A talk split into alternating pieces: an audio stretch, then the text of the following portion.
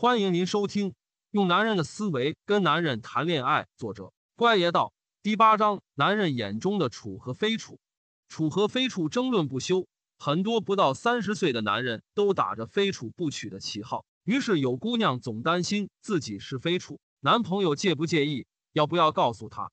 在处和非处的问题上，男人是分两类的，一类是恋爱经历相对单薄的男人。他们可能没有谈过恋爱，或者只谈过一次恋爱，于是他们把处女膜看成区分好女人、坏女人的唯一标准。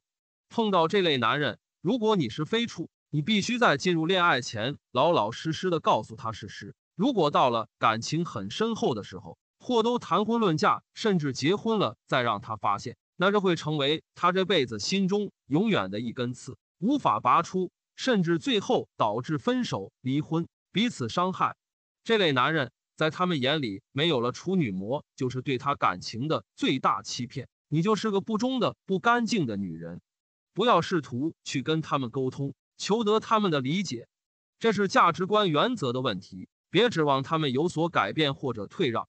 当然，在这里我也不去评论他们的观念是对是错，存在即是合理。还有一类男人，他们的恋爱经历相对丰富。对爱情这个事物本身的理解已经很深刻。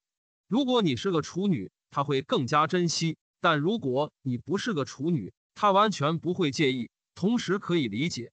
在他们看来，心比那张处女膜更重要。最终你们是否会走进婚姻，不是因为那张处女膜，而是看你们的价值观是否一致，是否有共同语言，是否可以一起生活。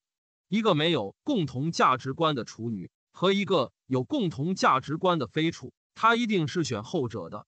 所以，对于这类男人，非处你更不用多虑，老实的告诉他，不会影响你们的感情。本次节目播讲完毕，感谢您的收听。